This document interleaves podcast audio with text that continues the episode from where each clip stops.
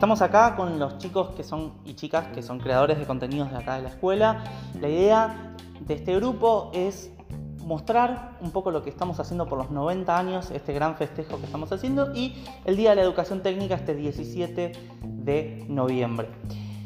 La primera pregunta que se me ocurre hacerles, eh, primero es que se presenten, obviamente, ¿no? que sepamos con quiénes estamos hablando, así que brevemente cuéntenos quiénes son y en qué división están.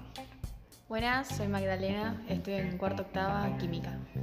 Bueno, yo soy Dante, estoy en la división de cuarto octava en química también. Yo soy Fabricio, eh, también estoy en cuarto octava química. Yo soy el otro Nico, estoy en cuarto octava química. Eh, yo soy Vera, estoy en sexto octava en química también. Yo soy Gianela, estoy en sexto décima en química. Yo soy Gina, estoy en cuarto octava química. Yo soy Luca, estoy en sexto onceava construcciones.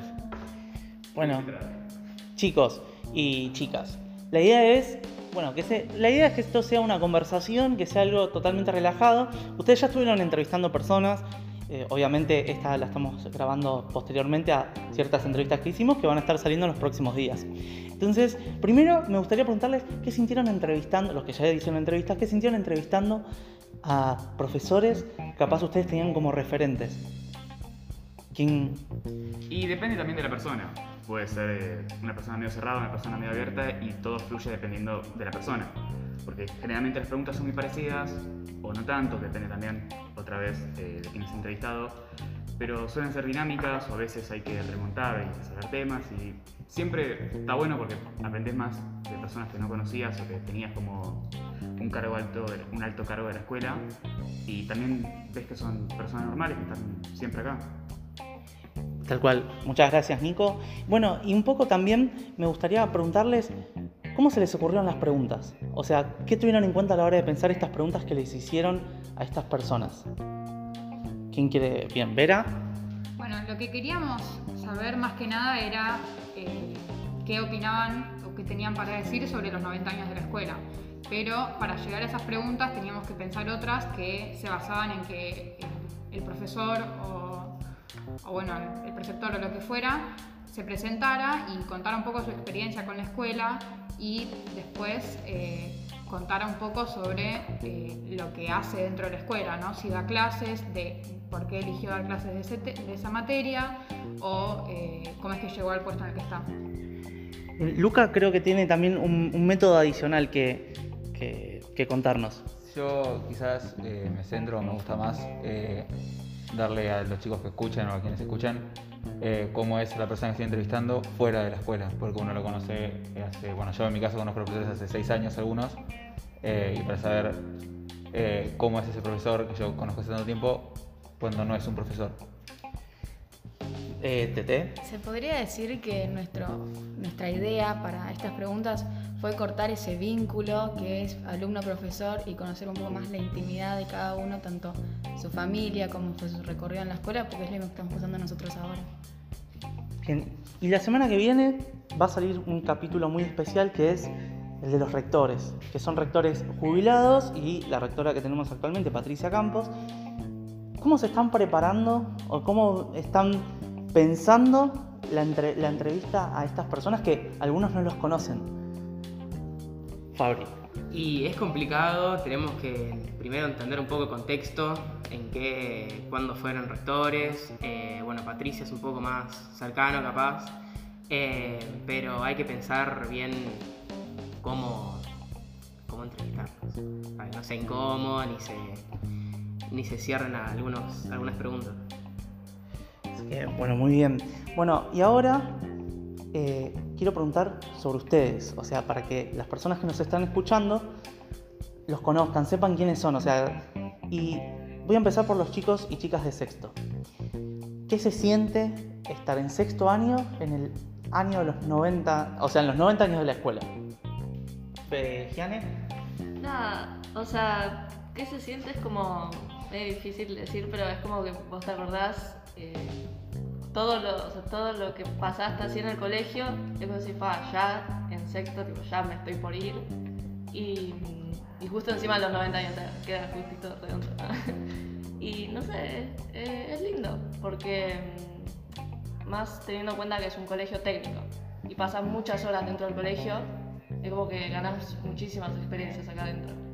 Y nada, es re ¿Verá? Yo me acuerdo que justo cuando nosotros estábamos en primer año fue el evento de los 85 años de la escuela y nada, está muy bueno, me parece que justo nosotros terminemos cuando hay otro eh, aniversario, eh, como para que cierre todo bien completo, no sé. Eh, y sí, como dice Gianne, me parece que está muy bueno tener ese cierre bien concreto para poder llevarnos un buen recuerdo de haber estado tanto tiempo en la escuela. Luca, ¿querés agregar algo? Eh, como dice Vera, creo que nos vamos justo con un lindo recuerdo. Eh, yo a veces no puedo creer que entré acá con 13 años, eh, ya tengo 18 porque lo pienso y es, un montón, pero la verdad que me llevo un muy lindo recuerdo. Bien, bueno y ahora, más que nada a los chicos y chicas de cuarto, ¿cómo están transitando este año? O sea, están en la mitad de su carrera aproximadamente y ya les queda muy poquito y a la vez todavía les quedan dos años por delante. ¿Cómo, cómo están viviendo eso? Y es una experiencia medio rara porque nos pasó la pandemia justo al inicio de nuestra especialidad de química. Entonces hay un montón de contenidos que son acomodarnos al laboratorio y cosas así que nos faltan y tuvimos que adaptarnos muy rápidamente para poder eh, seguir este año. Y no digo que fue algo eh, difícil, sino que más bien eh, estresante, entre comillas, porque estás eh, siempre diciendo, bueno, esto no lo sé, pero tengo que saberlo. Y es un proceso de adaptación medio raro, pero bueno, ya falta menos. Y nada, es una experiencia, aunque complicada, entretenida y una experiencia linda. Bien, entonces ahora estamos pensando, ya que tocamos el tema de la pandemia, bueno, ¿cómo fue ser estudiante? O sea, porque todos los profes, o por lo menos algunos, estuvieron comentando en las entrevistas que van a estar saliendo en los próximos días, estuvieron contando, bueno, cómo fue ser docente en la, en la pandemia, pero cómo fue ser estudiante en la pandemia. Dante. Bueno, yo creo que fue un poco complicado porque ese trato que tenés con el profesor cara a cara, que tendría un año normal, no se da. Y bueno, también por los contenidos, que entenderlos a veces virtualmente es complicado, más allá de todas las clases que tuvimos, que es algo que a lo que no estábamos acostumbrados. Eh, creo que fue una experiencia complicada, pero eh, nada, la, supimos sobrepasar bien. Vera. Yo creo que eh, en lo personal para mí fue bastante complicado porque a mí me preocupaba mucho que quinto año virtual se convirtiera en sexto año virtual y tener que terminar así la escuela. Pero nada, igual, o sea, fue fácil eh, después volver porque estuvo bueno, eh, estábamos felices con eso. Y sí, fue bastante complicado el año pasado, eh, pero nada, creo que lo supimos llevar. Perfecto. ¿Alguien quiere agregar algo más? Luca. Eh, yo la tuve bastante complicada porque con mis dos mejores amigos eh, estábamos en sexto primera y decidimos, entramos en cuarto primera y decidimos cambiarnos en quinto por un tema horario para poder estar a la mañana. Por lo que no llegamos a ir ni un día a clase, que nos cambiamos de curso y volvimos a la pandemia, así que estábamos en un curso nuevo, con gente nueva que no conocíamos, no podíamos verle la cara. Eh, era difícil pedir tarea, pedir ayuda, entonces por ese lado fue difícil, pero me hice muy buenos amigos en la verdad. Así que tenés un, tenés un panorama de, dos divisiones, o sea, de, no conocer a nadie, ahora conoces pibes y pibas de, dos divisiones diferentes. Bueno, y, ¿y qué expectativas tienen hacia adelante? O sea, ¿qué les gustaría estudiar? Los chicos de sexto lo tienen, es algo más cercano, los chicos de cuarto, capaz, chicos y chicas de cuarto, como que falta un poquito más, pero ¿qué les gustaría hacer una vez que terminen la secundaria? ¿Giane? Y a mí me gustaría seguir estudiando eh, una carrera universitaria eh, relacionada también a, mi título, que sería de técnico químico. Y nada, y después poder trabajar y en el futuro visitar el colegio. Bien. Nico. A mí me gustaría seguir por el lado de farmacéutica, seguir con la química y nada, seguir así una carrera universitaria relacionada con la farmacéutica. Perfecto. ¿Dante? Bueno, yo seguí química en realidad justamente porque quería estudiar criminalística cuando terminé el colegio, pero nada, fue una rama en la que consideré que me iba a ayudar bastante.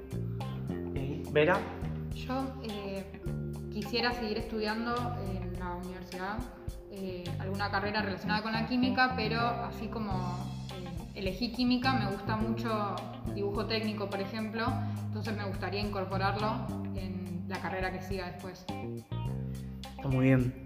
Eh, bien. Y ahora, cuando, era, cuando estaban en la primaria, cuando arrancaron recién en primer año, acá en nuestra escuela, ¿qué querían estudiar o trabajar después? Nico.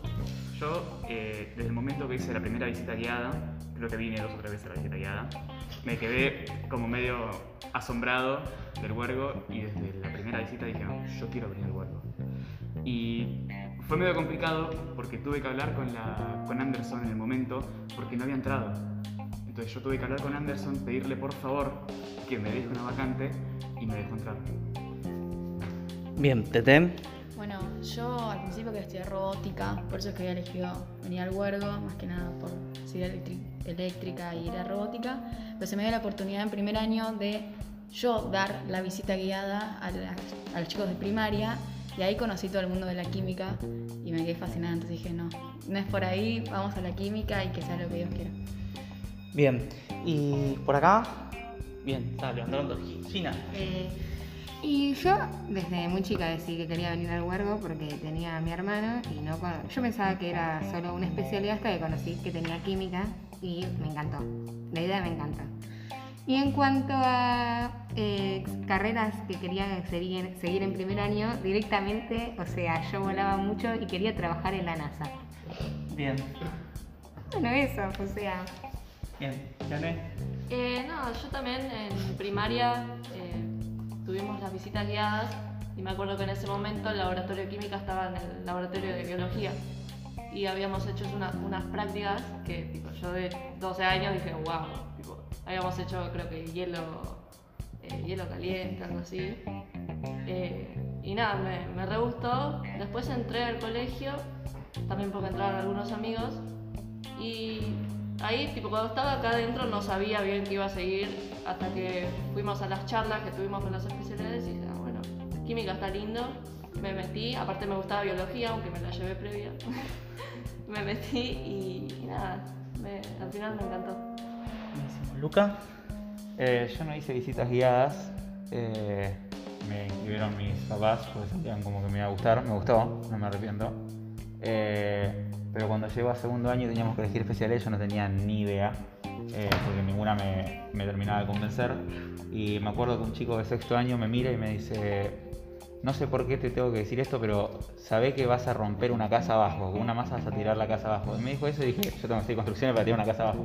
Eh, y acá estoy, en sexto, para tirar una casa abajo. Está perfecto, está perfecto. Cada uno, uno va, teniendo esa- esas anécdotas de cómo, cómo eligieron la especialidad o cómo, cómo llegaron hasta acá y me parecen. Esto me parece, me parece increíble. Eh, ya como para ir cerrando, eh, me gustaría que cada uno pensara qué es el huergo para ustedes. Después viene otra pregunta, si quieren ya para ir pensándola, es cómo definirían el huergo en una palabra. Pero primero, ¿qué significa el huergo para ustedes? No sé quién quiere arrancar. Vera. Eh, para mí el huergo es eh, un espacio en el que todos durante bueno, mucho tiempo eh, pasamos gran parte del día acá adentro y conocemos a mucha gente porque la verdad es que la escuela es muy grande y somos un montón de alumnos, pero la mayoría nos conocemos entre nosotros y nada, es, es algo lindo venir acá, estar en el medio entre clases, hablar con tus amigos y nada, es, es un lindo espacio. Bien. Nico. Yo siempre me quedo lo que Anderson nos decía, que es como nuestra segunda casa, y la verdad es que parece, ¿cierto?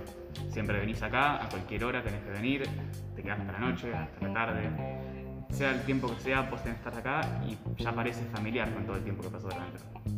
Yane.